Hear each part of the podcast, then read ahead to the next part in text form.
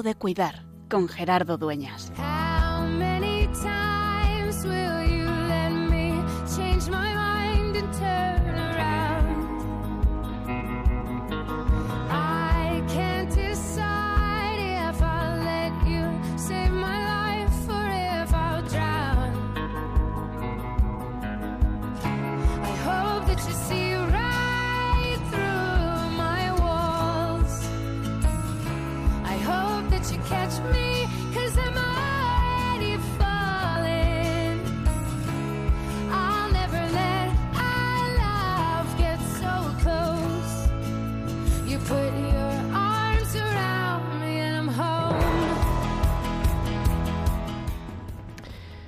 A veces parece que vamos de vuelta de todos, de todo. Este pasado domingo en el que escuchábamos el Evangelio y la liturgia de los domingos de, los discípulos de Maús, que ya volvían a casa mm, sin esperanza, o más bien con las esperanzas quebradas, porque la habían puesto en Jesús y había muerto crucificado, y se alejaban de la ciudad de Jerusalén. Y no solo eso, sino que cuando Jesús en persona se acerca y les pregunta qué les pasa, que cuál es la conversación que traen mientras van de camino, ellos le dicen, es que eres tú el único que no sabe esto. Nosotros sí sabemos lo que ha pasado. Y se lo cuentan. Nosotros a veces también vivimos así. Vamos ya de vuelta. Estamos de vuelta porque tenemos experiencia, porque hemos vivido otras cosas, porque creemos que nos lo sabemos todo. Y también a veces en nuestra vivencia, en nuestro experimentar la enfermedad o la soledad o sufrir el duelo, pensamos que lo sabemos todo y tantas veces no nos dejamos acompañar.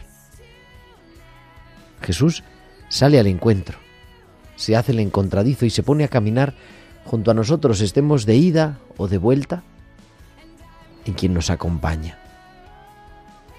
Nosotros invitados a acompañar y a dejarnos acompañar, y a caer en la cuenta que quien nos acompaña y a quien acompañamos es la presencia de ese Señor Jesús, el Hijo Eterno de Dios, que encarnado ha compartido nuestra vida, que ha sufrido nuestra muerte, pero que ha resucitado y que sigue vivo y presente a nuestro lado.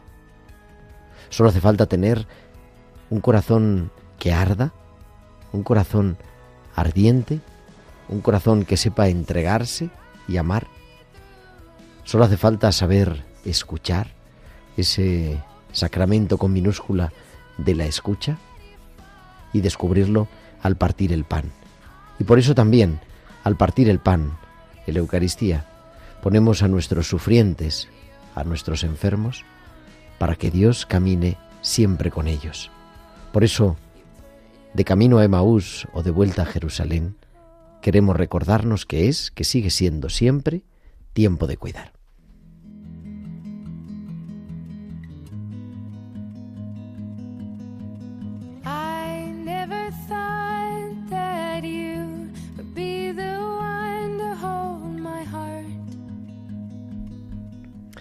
Muy buenas tardes, queridos amigos de Radio María, y muy bienvenidos a este nuevo programa, esta nueva edición de Tiempo de Cuidar, las 8 y 4, las 7 y 4 en Canarias, y estamos en directo desde los, desde los estudios centrales de Radio María en Madrid, en este programa que es ya el número 229 de Tiempo de Cuidar, 229 martes, acompañándote de 8 a 9 de la tarde, de 7 a 8 en Canarias, en este programa de Pastoral de la Salud de Radio María, con un equipo magnífico Al otro lado del cristal, en el control está Javier Pérez. Javi, muy buenas tardes. Buenas tardes, Gerardo. Y también Juan Palanca, que saludamos también, que ya se, se, nos ha incorporado completamente al equipo de Tiempo de Cuidar.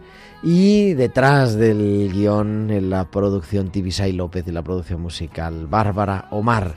En este martes 25 de abril, en este martes tercero del tiempo de Pascua, ya en la recta final del tiempo, de del, tiempo del mes de abril con una temperatura tremenda ahora cuando llegaba al estudio, 29 grados aquí en Cuatro Vientos, una temperatura impropia de abril, pero bueno, disfrutemos también de este regalo que nos hace el Señor y pongamos nuestra confianza pidiendo la lluvia como decimos y, y como es tan necesario.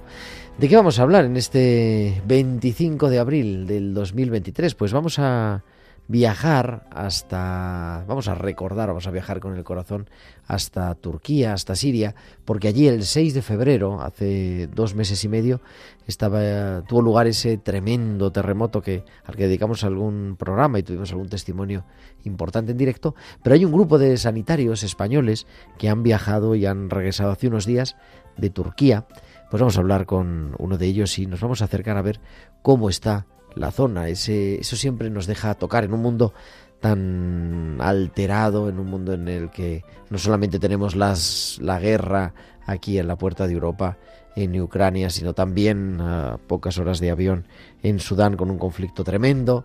Y bueno, pues queremos ver cuál es la situación en Turquía, cuál es la situación en Siria. Hablaba yo hace estos días con el con Fray Fadi, uno de los franciscanos que está en Alepo y la situación está pues más estabilizada, pero dentro de la gravedad.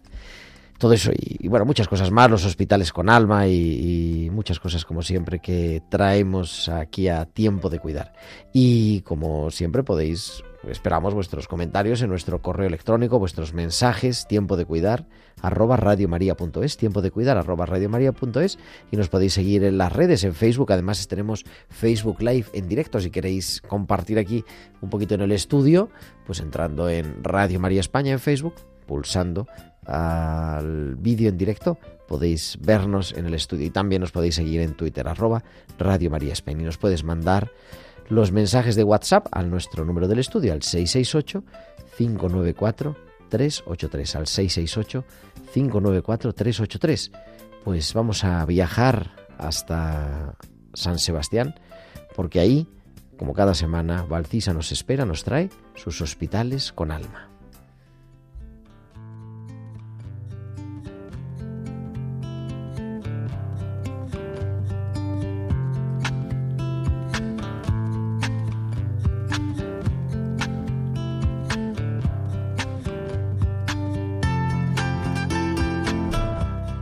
Y tenemos ya a Valcisa, que agradecemos porque estaba así medio pachucha. Buenas tardes, Valcisa. Buenas tardes, Gerardo, y buenas tardes también a todos los oyentes. El amor, nuestro verdadero destino. El amor es nuestro verdadero destino, dice Thomas Merton, y en el hospital, aunque se encuentre mucho sufrimiento, esconde una inmensidad de pequeños actos de amor. Pasando visita, hablo con muchos matrimonios de todas las edades, y hoy no he podido dejar de pensar en los acontecimientos de la semana pasada. Mi familia y yo hemos tenido la gran suerte de compartir la unión matrimonial de mi hermana con su novio. No tengo palabras que puedan describir la felicidad que brindaban los recién casados. Durante la ceremonia se habló de los pequeños detalles y la importancia de mantenerlos el uno por el otro a la larga. No hay día en el hospital que no vea un pequeño acto de amor entre familiares. Suelen pasar desapercibidos los pequeños actos de amor, pero suavemente nos están preparando para actos mayores. Como dice el Señor, el que es fiel en lo poco, es fiel en lo mucho. Hasta la semana que viene. Pues hasta la semana que viene, Valcisa, y nada. Saludos a los novios, pedimos también por ellos. Valcisa que cada semana nos trae a tiempo de cuidar sus hospitales con alma.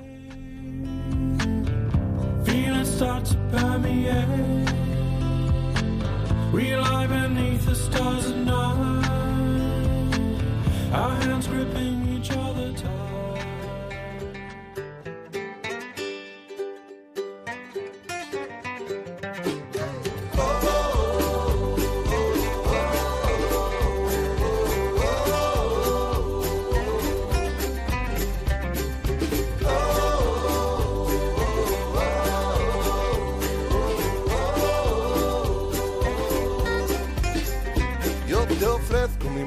saben lo que necesitas. Echarte una mano y si caes te empuja hacia arriba. Te ofrezco mi mano que quiere lo que tú quieras. Cogerte la mano y llevarte al lugar donde sueñas. Si no salen las cuentas, te ofrezco mi mano para contar contigo.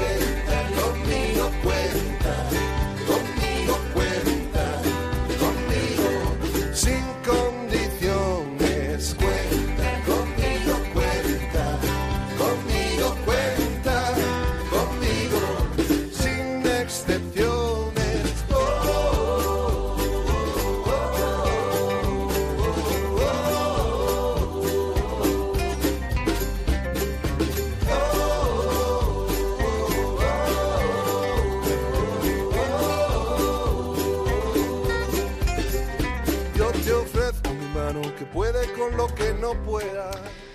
Continuamos en directo 8 y 11, 7 y 11 en Canarias, en Radio María, en esta tarde, en tiempo de cuidar. Y como decía, viajamos con el corazón hasta Turquía y hasta Siria, porque nos quedamos un poquito antes, en la Facultad de Medicina de la Universidad Complutense. Y desde ahí nos atiende el doctor Javier Martín Ramiro. Javier, muy buenas tardes, bienvenido a Tiempo de Cuidar. Buenas tardes, Gerardo. Muchas gracias. Nada, gracias por atendernos también, además así en fin, eh, saliendo creo, ¿no? De una clase ahora, Sí, sí. pero para compartir.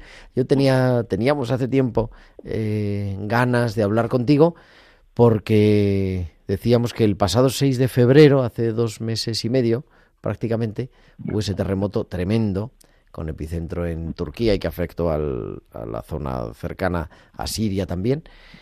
Y pocos días después, no sé cuántos días después, como 10 días o una cosa así, viajaste. No, mucho, menos. Mucho menos. A ver, el- eh, sabes que se, se ha creado un equipo médico de emergencias desde el Ministerio de Exteriores, Ajá. desde la ECID, que está formado por, media- por personal sanitario del Sistema Nacional de Salud y que está enmarcado dentro de un proyecto de la OMS que se llaman los eh, equipos médicos de emergencia, que en inglés es, las siglas en inglés EMT. Ujú. Entonces tienes obligación de, una vez que te solicitan desde el país que ha colapsado sanitariamente, tienes que desplazarte a la mayor brevedad posible. Es decir, llegar 15 días después aporta poco. Ajá. Entonces el terremoto fue el día 6, el mismo día 6 solicitaron ayuda y el, la primera rotación se desplazó, estaba allí, en Iskenderun, en la Alejandreta, el día 10. El día 10, Se nada, los tres días. los- a los cuatro días, sí. Se montó. Cuatro días implica que te avisan, organizas tu vida y tu trabajo, porque todo el mundo está trabajando en activo, y te desplazas a- al sitio, pues eso, en 48 horas, se contestan. El hospital empezó a funcionar el día 13. Un hospital con capacidad quirúrgica, 20 camas de hospitalización, eh, laboratorio, radiología, cocina, todo. Todo llevado Sí. desde, desde Todo fuera, claro, desde España. Sí, la, la base la tienen, porque hay una, es un acuerdo entre exteriores y defensa. En la base aérea de Torrejón hay un hangar donde está todo el material.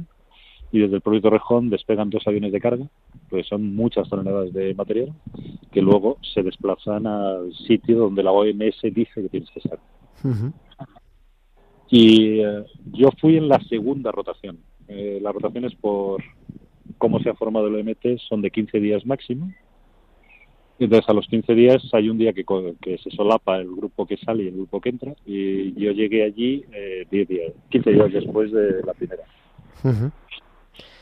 ¿Qué te encuentras al llegar ahí? Me imagino que una situación tremenda. Pues curiosamente, cuando llegamos, llegamos en, en avión, a como a 200 kilómetros que era el aeropuerto que estaba operativo más cercano. Y el desplazamiento en autobús, pues veías alguna grieta en los edificios, pero no te creas que tenías una sensación, porque íbamos por una carretera que circunvalaba. Con lo cual eran caras de extrañeza diciendo, joder, ¿dónde Tampoco está? está tan mal esto, ¿no? Tampoco está tan mal. Y cuando llegamos allí, pues el, sí había un edificio enfrente que estaba medio caído, pero medio solo. ¿no? Y poco más. Lo que sí, lo que te daba la, la idea de la magnitud de la tragedia era la gente que veías y lo que te contaban los que venían. Ujú. Luego ya al, al irnos, eh, cuando salimos sí nos dieron una vuelta por la parte caída y Alejandría Iskenderun eh, colapsado, lo que es el centro, absolutamente. Edificio, quedaba un edificio intacto ah, rodeado de ruinas. Y lo más curi lo que más me llamó la atención es las pocas ruinas que deja un edificio. Un edificio de viviendas de 5 o 6 alturas. Es curiosísimo el poquito material que, que, que deja. Curiosísimo. ¿Cómo es el trabajo? Eh, ¿Es equivalente a un hospital de aquí? O con, bueno, con algunas, me imagino, peculiaridades, ¿no? Un hospital de No. campaña. Eh, se parece, se parece y no se parece. Se parece porque transportamos muchas veces los, las ventajas y los convenientes de los hospitales nuestros habituales a un sitio que es peculiar. Eh, nuestro trabajo allí son 24 horas al día, 7 días a la semana. Eh, entonces, como éramos dos cirujanos, pues un día estaba de guardia uno y el día siguiente estaba de guardia otro. Pero de guardia quiere decir que la noche se te llamaban a uno y al, al día siguiente a tu compañero y el día era permanentemente, porque estabas a demanda. Porque no es una como esos campañas quirúrgicas que se organizan, que van con un horario establecido, con un, con un volumen de personas que te han buscado el personal local, que suelen ser hospitales de, de monjas católicas, que seleccionan los pacientes, llegas allí y sabes que vas a operar 50 veces. Y ahora desde las 8 de la mañana a las 6 de la tarde. Allí te podía aparecer en cualquier momento, 24 horas al día. Es como una urgencia para eso. Lo que, el problema que tuvieron allí es, sobre todo, es que colapsó todo el sistema sanitario. Los hospitales, los dos que tiene Skenderun, se cayeron. Sobrevivió una clínica privada con desperfectos que enseguida pudieron ponerla en funcionamiento. Y sobre todo lo que cayó fue la atención primaria. Atención primaria y farmacias Ajá. y suministro. Entonces, la gente vivía en tiendas de campaña, no tenía acceso a medicación y había mucha gente que era enfermos crónicos, diabéticos, hipertensos, eh, y era mucha consulta de eh, lo que les faltaba, que lo principal que era era atención primaria. Atención primaria y luego también ginecología estética, Ujú. porque inicialmente tenían pánico a entrar bajo techo. Pero es que hubo otra réplica, dos o tres días antes de llegar Sí. nosotros, hubo otra réplica como de, de 6 grados en la escala de Richter. Eso fue una avalancha, porque la gente se tiraba desde los balcones y se printaban al suelo, se, se saltaban porque tenían pánico al, al primer terremoto. La comunicación, entiendo que con intérprete o en Gracias inglés. a Dios, sí, eran todos voluntarios. Me sorprendió la cantidad de turcos voluntarios, eh, eh, universitarios que sabían español. Ah, sí. Muchos sabían inglés, en inglés casi todos, pero había algún, varios que sabían español y un trabajo magnífico. Sin ellos hubiera sido imposible, Claro. porque el turco es ininteligible, absolutamente ininteligible, no se parece a nada. O sea, no es, no tiene ninguna raíz latina que te puedas ayudar para entenderlo.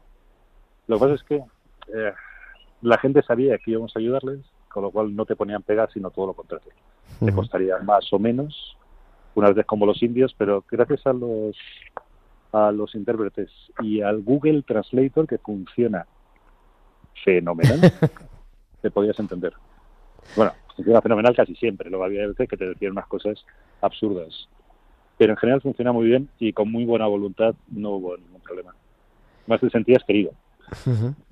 La Sobre gente agradecida, claro. mucho, mucho, mucho, porque además que es, además te- tenía la sensación de que eras el mejor cirujano del mundo porque es que no había más, que solamente había dos. Y o el mejor urgenciólogo porque es que había tres. El personal local no estaba. Porque, claro, los, los hospitales habían caído, algunos habrían, en fin, muerto en el, en el terremoto. Y, eh, pero había una leyenda, no sé si la leyenda negra era real, pero sí decían las autoridades sanitarias turcas que había médicos, pero que habían huido, que no estaban.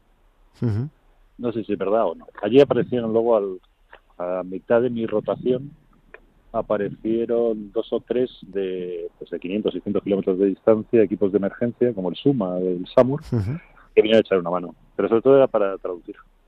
Ujú. ¿Cómo es el día a día? Claro, es estar en el hospital y...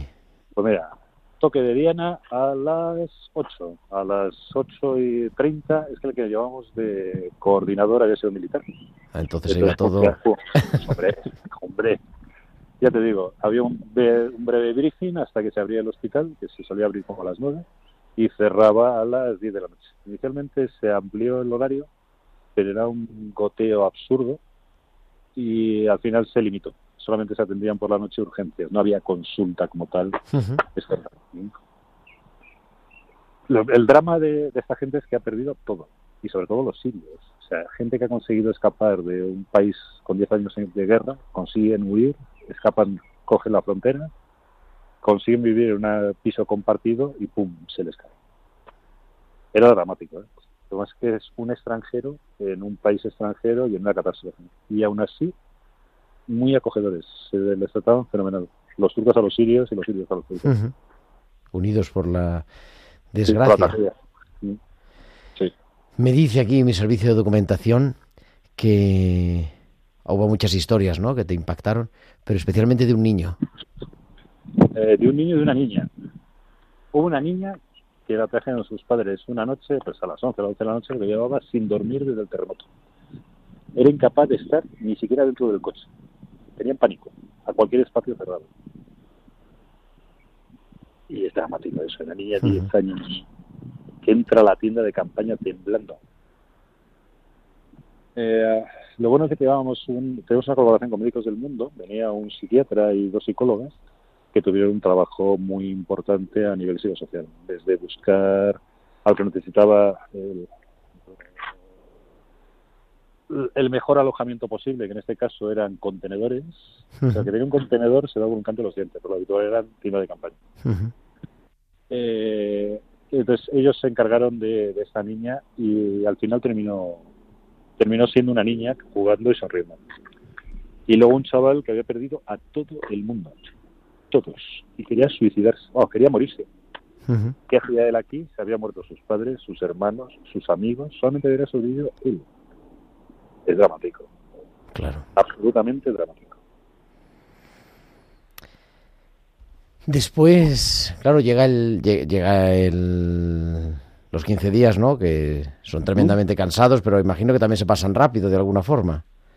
Sí, sí, se pasan rápido. Además, es- el ambiente siempre es agradable, pero no da tiempo a ficciones. Me imagino que si hubiéramos estado mucho más tiempo, pues éramos en la rotación como 70 personas que no nos conocíamos de nada. Nos conocimos en el, En el aeropuerto de Torrejón antes de salir.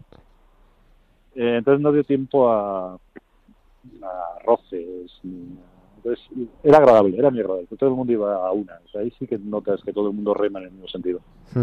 Con lo cual se pasa razonablemente bien. Cansado, sí, echas de menos casa, echas de menos tu familia, pero te da, tienes la sensación de estar haciendo algo útil.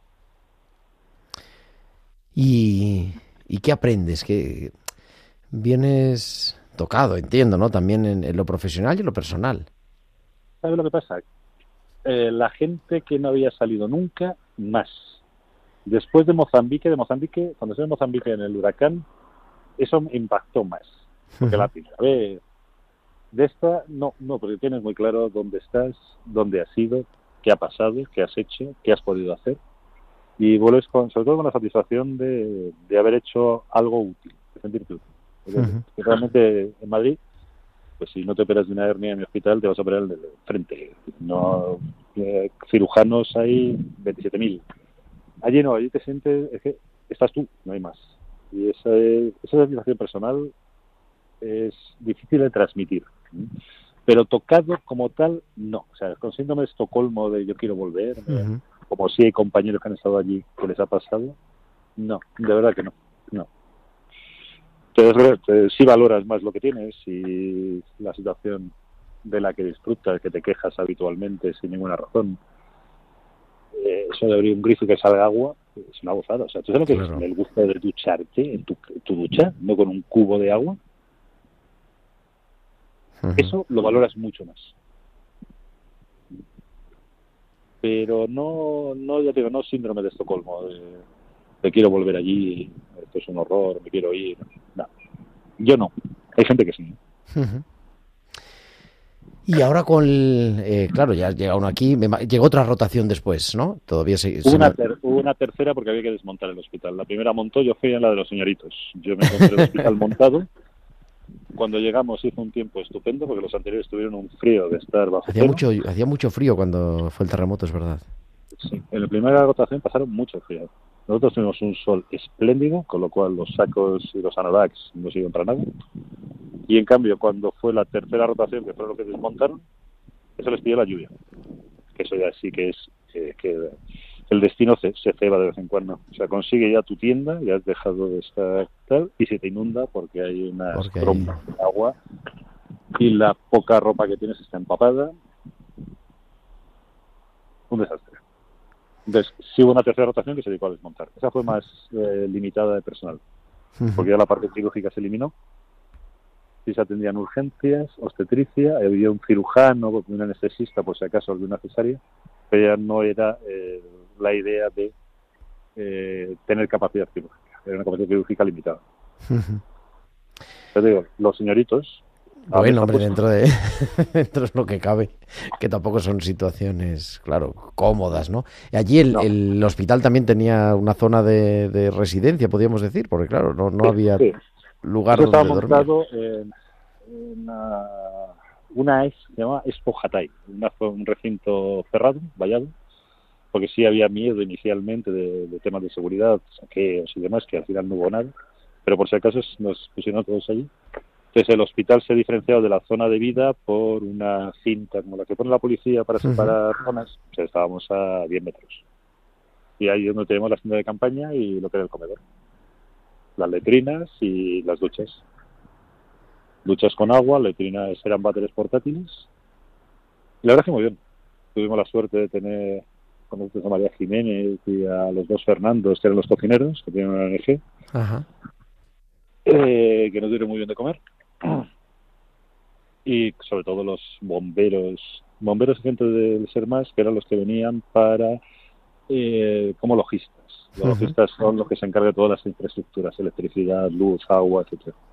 Una de las características de los CMTs, de los equipos médicos de emergencia, es que tienen que ser autosuficientes. Tú no tienes que dar problemas al país anfitrión. Ujú. Tú, tú te lo guisas, tú te lo comes, tú eh, eliminas los residuos, potabilizas tu agua, eh, tienes generadores para tu propia electricidad. Eh, o sea, te vas de allí sin dejas el sitio mejor que te lo encontraste. Esa es la idea de los NTs. Y ahora, pues, a esperar la siguiente llamada o cómo funciona Sí, ¿no? esto. Pues funciona que haya una catástrofe.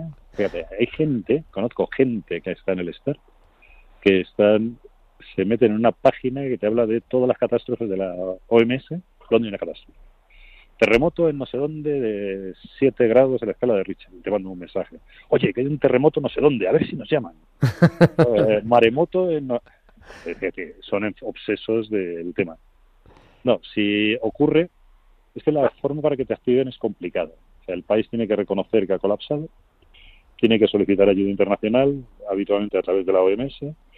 La OMS eh, selecciona distintos países de los que son están disponibles para esa llamada, según los acuerdos políticos o no políticos. Es decir, al Líbano no irían nunca los judíos porque no los iban a admitir, o a Irán eh, tienes que ofertarte, eh, la OMS se pone en contacto con el país anfitrión, eh, da el visto bueno, te devuelven la activación y activas a tu equipo. Eh, para que eso ocurra, el país tiene que colapsar. Además, tiene que ser un país que no tenga recursos suficientes para poderlo asumir. Una catástrofe en España nunca movilizaría al ENT. Ujú. Claro, vendría gente de otros sitios, ¿no? De otros sitios de España a lo mejor, no, pero... lo- se, ma- se manejaría con protección civil, con eh, la UME, con, es decir, con recursos propios del país. Si el país entero colapsa o la economía no lo permite, sí se puede movilizar los. ENTs. Pero habitualmente en toda España nunca nos movilizarían. Claro. Bueno, pues esperemos que tarde mucho, ¿no? Pero, Sí, pero sí, bueno, Sobre todo por los pobres claro. afectados. Pero es verdad que Ojalá. también, pues es un, bueno, pues una manera de, de sentirse útil y, y de ponerse al ayudar. servicio donde sea, ¿no? Y de ayudar. Y dar lo poquito que tienes. Porque digo, allí no tenían nada. Nada. Querido Javier, muchísimas gracias. Gracias por, por compartir con nosotros esta historia y, y bueno, y gracias por ir, sobre todo, por estar cuidando y, y hacer de eso también una vocación y una misión. Pues muchas gracias a vosotros. Gracias. Por. Un abrazo. Javier, doctor Javier Martín Ramiro, cirujano y cirujano en Turquía, como acabamos de escuchar, durante pues, los primeros días de la catástrofe del terremoto. Son ocho y media, siete y media en Canarias. Estamos en tiempo de cuidar en Radio María en directo. Es el momento, entramos en la tertulia.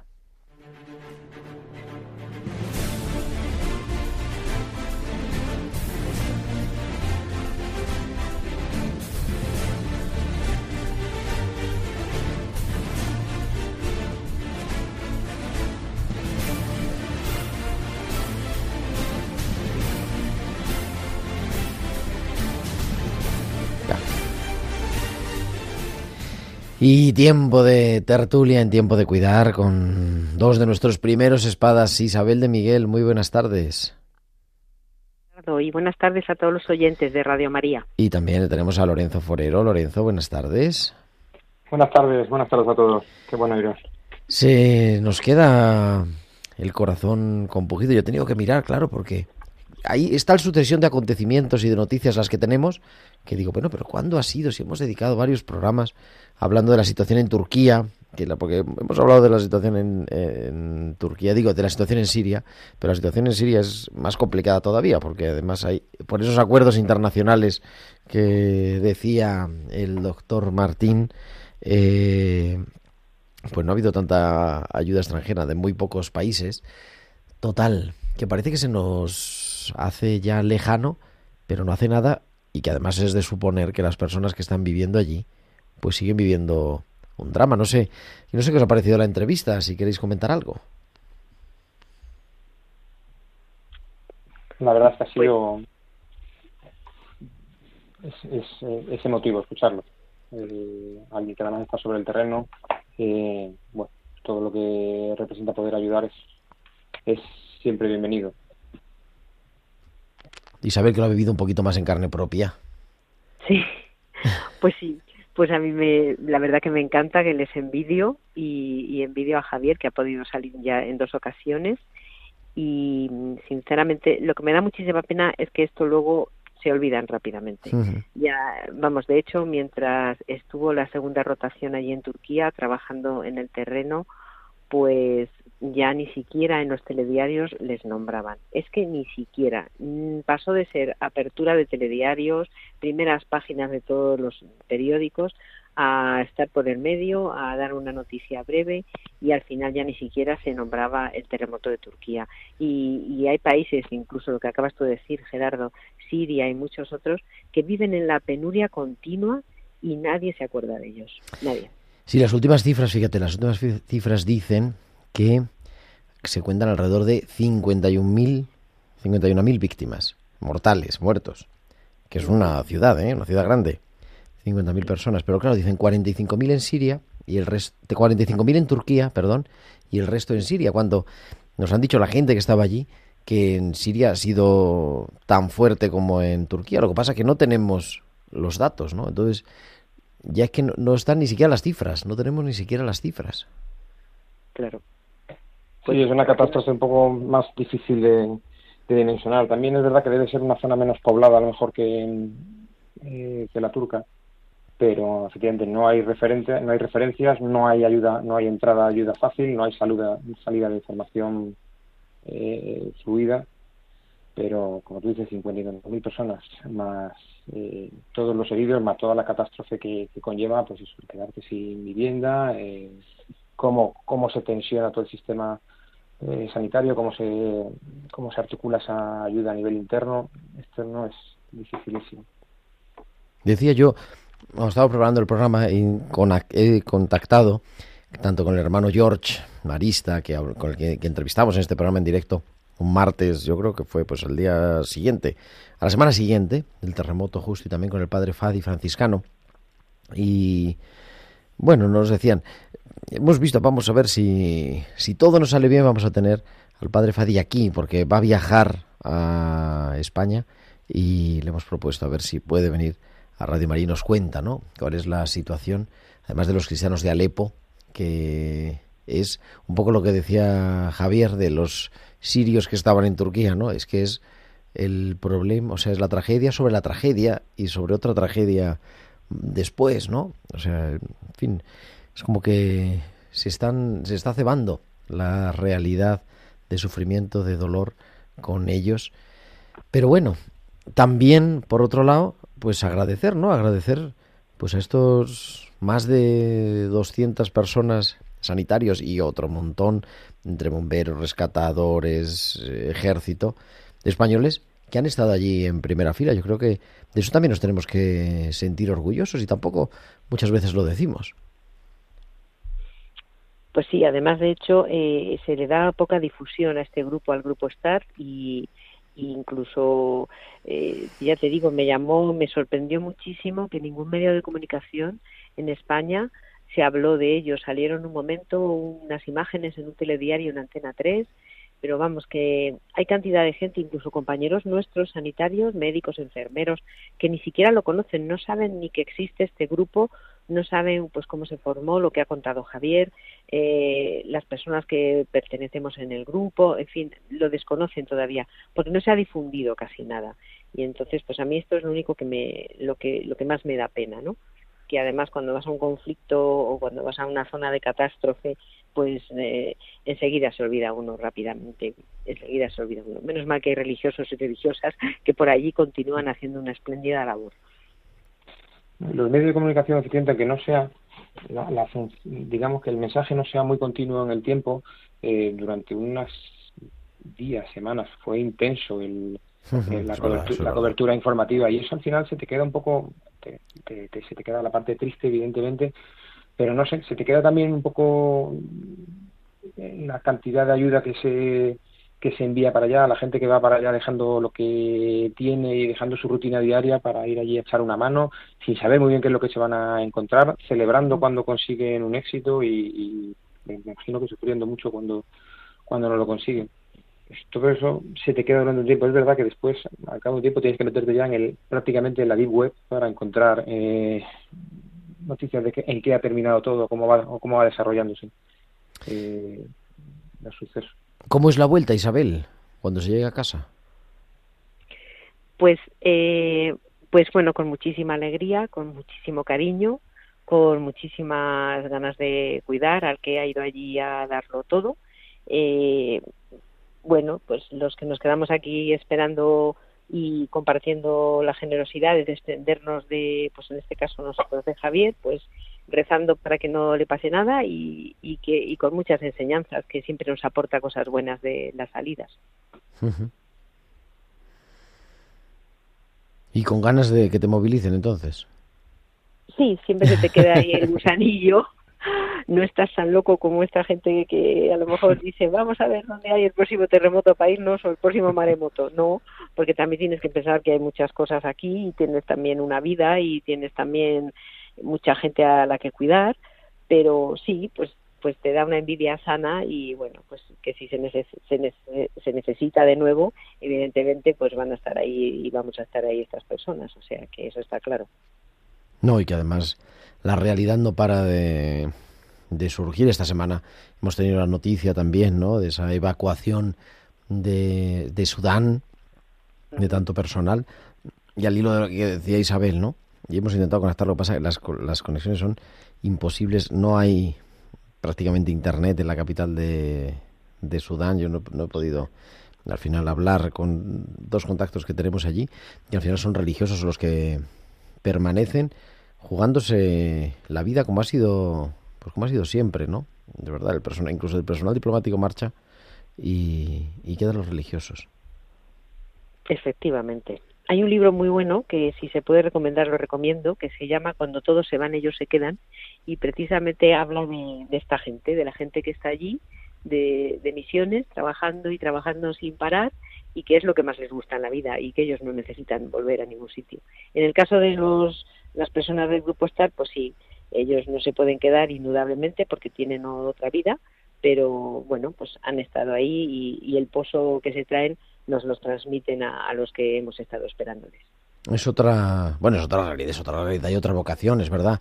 Esto es, pues bueno, una, un hospital de emergencia, en realidad lo que nos dicen que llevan, mm, vamos, yo creo que quitando el agua, todo desde aquí. todo, todo. Sí, la perspectiva de, la, de, los, de, la, de los religiosos quizá es, distinta. De vez en cuando, además, cuando les entrevistan, cuando se produce una situación de este tipo, escuchan, bueno, ¿y están pensando ustedes en evacuar? Se quedan pensando y dice, mm, no. No. claro, porque esa es su vida. pero, pero, pero, no, muchos de ellos además ya están, llevan allí muchos años y, bueno, lo sienten como, como suyo. Es como si le preguntaras a, un, a alguien de allí, ¿te vas a ir? Hombre, pues si no tengo más remedio me iré. Pero, sí, no quieren, no quieren. No, se encuentran a gusto en este mundo. No es ni mi primera ni segunda opción, efectivamente. No, de hecho, muchas veces eh, los que tienen que regresar es más bien porque los superiores pues deciden, ¿no? Eh, bueno, que también tienen que cuidar, claro, que también no es uno, mismo hace es uno, pero el que tiene la responsabilidad sobre otros piensa distinto, ¿no?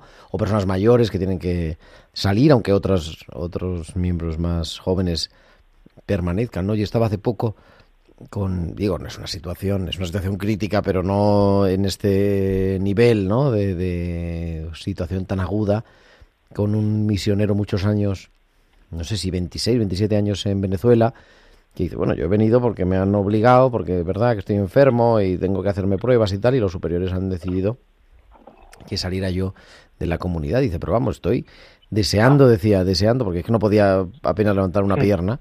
Dice, estoy deseando ponerme bien para volver otra vez, ¿no? Ese volver, claro, eso es distinto, eso es, es que allí tú tienes tu vida, o sea, y, cuando vas, no es una, no es un cooperante que va a ayudar un tiempo, que está muy bien y yo creo que es elogio, vamos, eh, en fin, que reconocer todo ese, esa vida.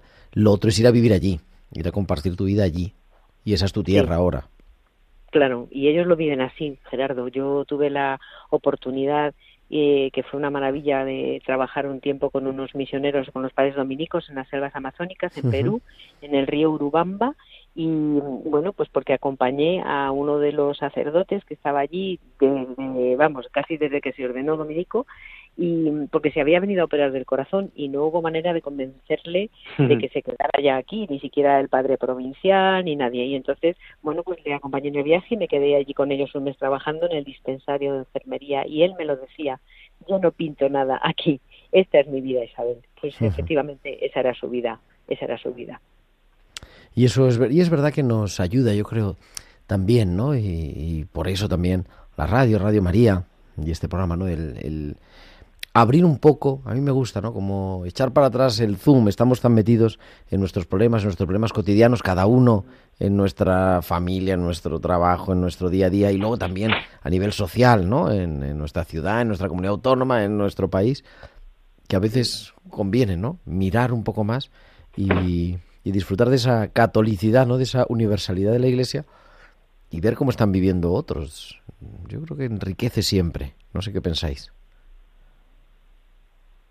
Sí, siempre es eh, enriquecedor ver cómo el mismo mensaje o cada uno se queda con una parte del mensaje y tiene la oportunidad de contribuir de una manera o de otra. Eh, para mí son siempre un ejemplo, efectivamente. Y a lo mejor, mm, como dice Isabel, te quedas con las ganas de ir porque pues, tu situación o tu vida en un momento dado no te lo permite, pero siempre es un ejemplo que te puedes traer además a tu vida eh, cotidiana en, otro, en otras coordenadas, pero representa siempre un, una referencia eh, ver cómo la gente es capaz de sacrificarse pues, ¿qué no podría hacer yo, aunque sea poco, en mi entorno?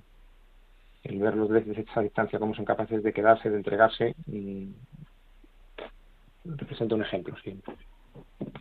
Isabel. Pues sin, Totalmente de acuerdo, sin duda. Y además es aleccionador, aleccionador para tu vida cotidiana. ¿De qué me quejo yo? Que no tengo ningún motivo para quejarme. Pues eso es una máxima que nos la tendríamos que grabar a fuego en el alma y en el cerebro. Y es complicado, ¿eh? a veces se nos olvida. Pero bueno, yo creo que aunque lo intentáramos un poquito, siempre viene bien. Pues yo creo que eso conviene recordarlo, ¿no? Y, y también cuando vivimos situaciones, claro que aquí en fin, no, hay que hacer una competición de sufrimiento, ¿no? De quién sufre más. Pero... Indudablemente, indudablemente. Oye, y aquí al ladito nuestro hay mucha gente que sufre mucho, ¿eh? O sea, que no hace falta ir... sola y que, efectivamente... A la conchinchina, efectivamente. Hay muchas formas de hacer misión. Las formas de, de cuidar, pero bueno, es verdad que sorprende, ¿no? Y, y también, pues, nos llama, ¿no? Nos, nos llama la, a la reflexión, que al fin y al cabo están aquí, a, Turquía no sé cuánto está, y Siria estará cuatro o cinco horas de avión aproximadamente, ¿no? No es tan lejos, no, En fin, no, es el fin del mundo. De hecho, fíjate que pensaba también, ah, no sé si lo habréis comentado, en como un país como Turquía, que ha pasado lo que ha pasado, es también un país de turismo sanitario, va la gente a... Por otro lado, efectivamente. Increíble. Es un poco la contradicción, la máxima contradicción. Más allí hay quirófanos para salvarle la vida a la gente que le acaba de caer una casa encima y quirófanos para lo mismo para ponerte pelo que para, no sé, que para achicarte el estómago o ponerte los dientes, en fin, profiden. Eh, pero, pero no deja de ser chocante, ¿no? El, el, el contraste. Sí, totalmente de acuerdo. Pues queridos, con eso nos quedamos. Vamos a también yo creo invitar ¿no? a nuestros oyentes a pues a rezar cada uno desde su situación y además que la oración de los enfermos que nos están oyendo desde sus casas o desde la residencia o desde el hospital, Dios, si cabe decirlo, ¿no? La escucha más, pues por tantas personas que a lo largo del mundo están viviendo situaciones muy complicadas así, ya, pero de, de primera división o de champion, ¿eh? Efectivamente, Gerardo. Así que nadie, vamos a mandar también un saludo que creo que nos está oyendo, una amiga común de Lorenzo y mía, Natalia, que tiene a su padre en el hospital. Bueno, también le mandamos un, un saludo y una oración, Lorenzo. Un abrazo muy fuerte, claro que sí, a toda la familia. Isabel de Miguel, Lorenzo Forero, muchísimas gracias y nada, hasta muy pronto. Aquí os esperamos en tiempo de cuidar. Pues muchísimas gracias, a, ti, Gerardo. Un abrazo para todos. Un abrazo muy fuerte para todos los oyentes. Y continuamos, ya entrando casi casi en la recta final de este 25 de abril, 8.47, 7.47 en Canarias. Continuamos en directo en Radio María.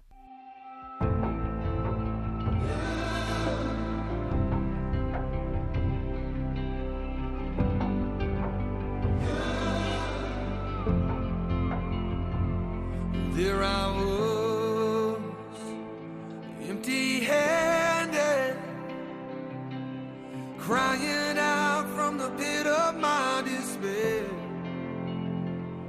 There you were in the shadows,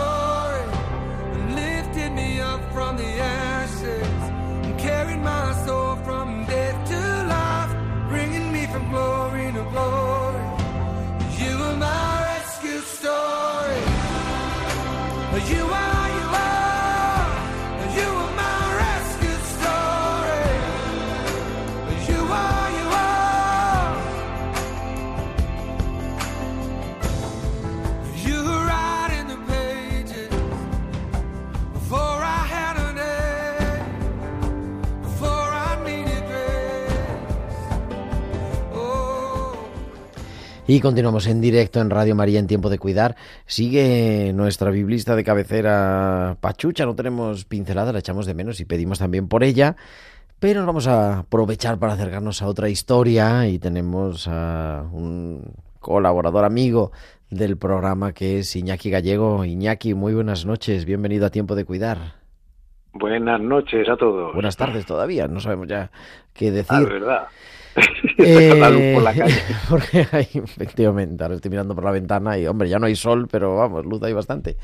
Iñaki, que es capellán de Hospital en Madrid, pero también, bueno, no, pero, y también párroco de la parroquia de Santa María del Silencio para personas sordas y sordociegas. Creo que es así, ¿no? Ahí está, muy bien dicho. Y aquí hablamos en lengua de signos, no en lenguaje de signos, porque es lengua francesa, lengua española, eh, lengua de signos. En lengua de signos. Y que cumplís, no tú como párroco, que es claro, ¿verdad? porque entonces hubiera empezado de niño, pero la parroquia cumple 50 años este año. Sí, sí, sí, el 3 de mayo hará 50 años de la fundación de la parroquia que comenzó en Bravo Murillo, en, eh, justamente pues en los aledaños de, de la parroquia Santa eh, de Nuestra Señora de los Ángeles. Ahí estaba. Y hace 10 años ya se trasladó aquí, a lo que era antes la parroquia de la Madre del Divino Pastor y San Francisco de Paula, Ujú. que es bonito, en el edificio este de- del Hospital de Jornaleros. En la calle Raimundo. Fernández de Villaverde, de Madrid. ¿Son muchas las parroquias en España?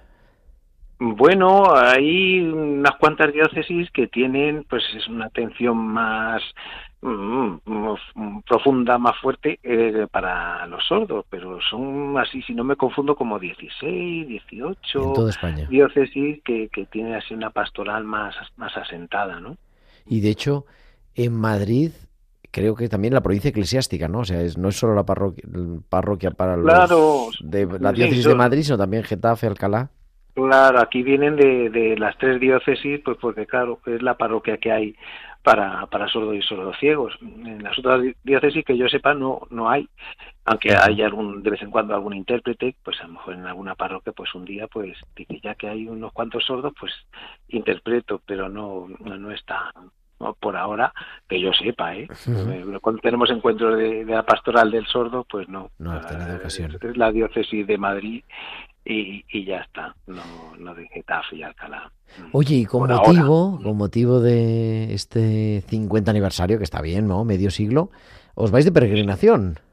Sí, sí, sí, sí, sí, eso ya para seguir un poco la tradición, porque bueno, pues cuando se creó se fue a Roma. A los 25 años se fue a Roma para dar gracias a Dios. Y ahora a los 50 años también vamos para allá, porque además empezamos un año jubilar, con lo cual va a ser esto una cosa, digamos, de un crecimiento en la santidad que, que vamos. O sea, todos habéis los líos pedido un año jubilar que han, lo han concedido la Santa Sede y todo.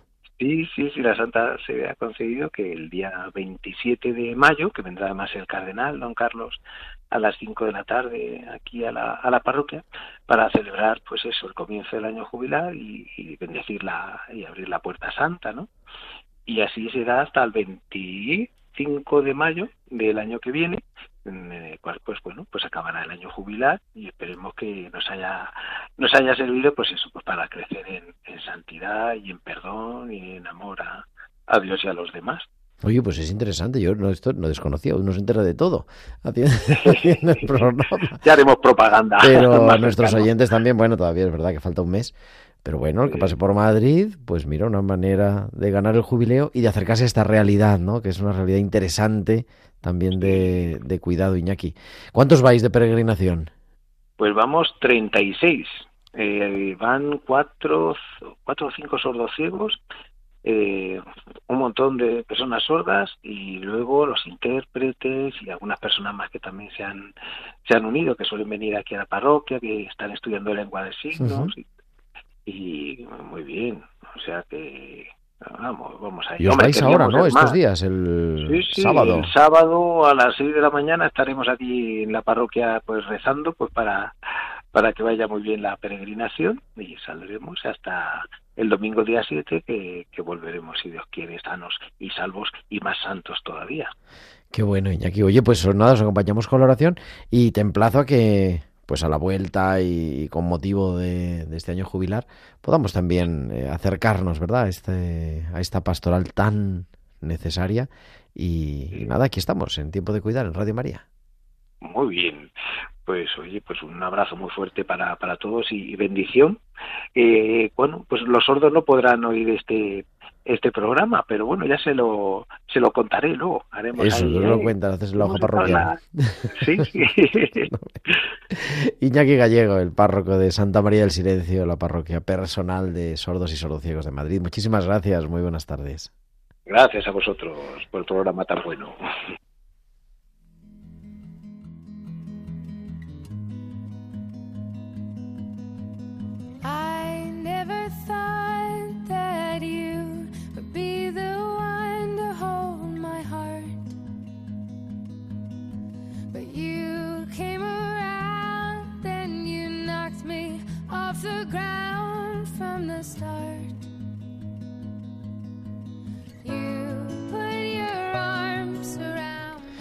Pues llega el momento de la despedida, son la- ya las 9 menos 5, las 8 menos 5 en Canarias, pero volvemos la próxima semana, será el martes 2 de mayo y estaremos como siempre aquí para acompañarte y, y para seguir cuidándonos y aprendiendo a cuidar.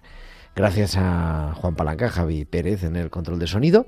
Y como te digo, nos encontramos la semana que viene ahora, a las 9 en punto, a las 8 en Canarias, Paloma Fanconi, con Dios entre líneas, aquí en Radio María. Que Dios os bendiga, que sigáis teniendo una feliz y santa Pascua.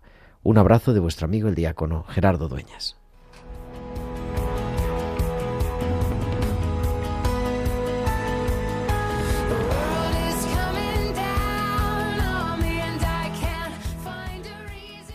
Han escuchado Tiempo de Cuidar con Gerardo Dueñas.